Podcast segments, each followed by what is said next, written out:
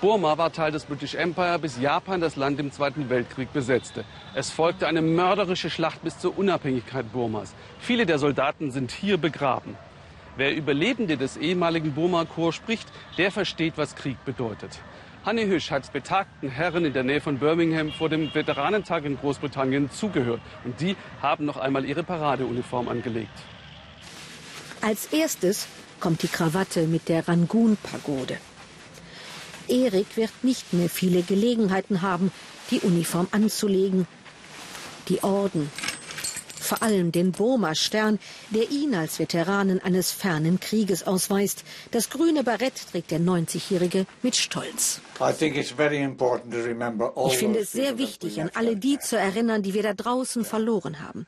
Wenn ich an die vielen Gräber meiner Kameraden denke, dann spüre ich bis heute einen Kloß in der Kehle. Die waren doch noch Jungs. Sie alle waren Jungs vor über 70 Jahren.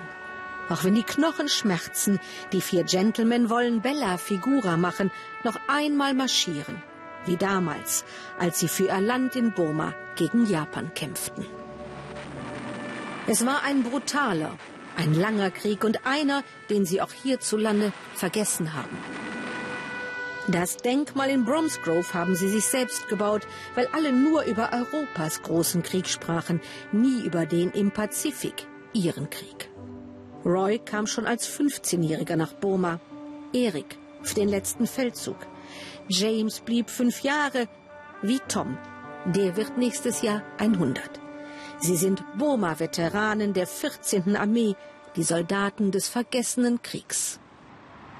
Von uns in Burma hörte niemand. Wir waren vergessen. Erzählt zu Hause von uns. Für euer Morgen haben wir unser Heute gegeben, um an die Gefallenen zu erinnern. Deswegen sind wir hier bis zum letzten Atemzug. Kaum einer von ihnen kannte das Land, das ab 1886 zum britischen Empire gehörte. Ende 1941 überrannten die Japaner Burma, eroberten Rangoon. Die Briten zunächst hoffnungslos unterlegen in einem Terrain, das ihrer Kriegsführung fremd war, unzureichend ausgerüstet für den Dschungelkampf. Von all dem wollen die vier uns erzählen, weil sie so selten Ohren für ihre Geschichte finden. I developed, uh ich hatte schnell Dengue-Fieber, kam ins Krankenhaus und wir lebten da in der ständigen Furcht, uns könnte das Gleiche wie den Verwundeten in Singapur passieren. Japaner machen keine Gefangenen, sie brachten alle um. Fotos, Notizen, kleine Erinnerungen an ihren großen Krieg. Sie helfen auf die Sprünge, wenn die Erinnerung verblasst. When you think of the Denken Sie an die Burma-Eisenbahnlinie. Sie wurde von Kriegsgefangenen gebaut. Zwei Drittel starben an Erschöpfung. Sie sahen aus wie Bergen-Belsen-Opfer, Haut und Knochen.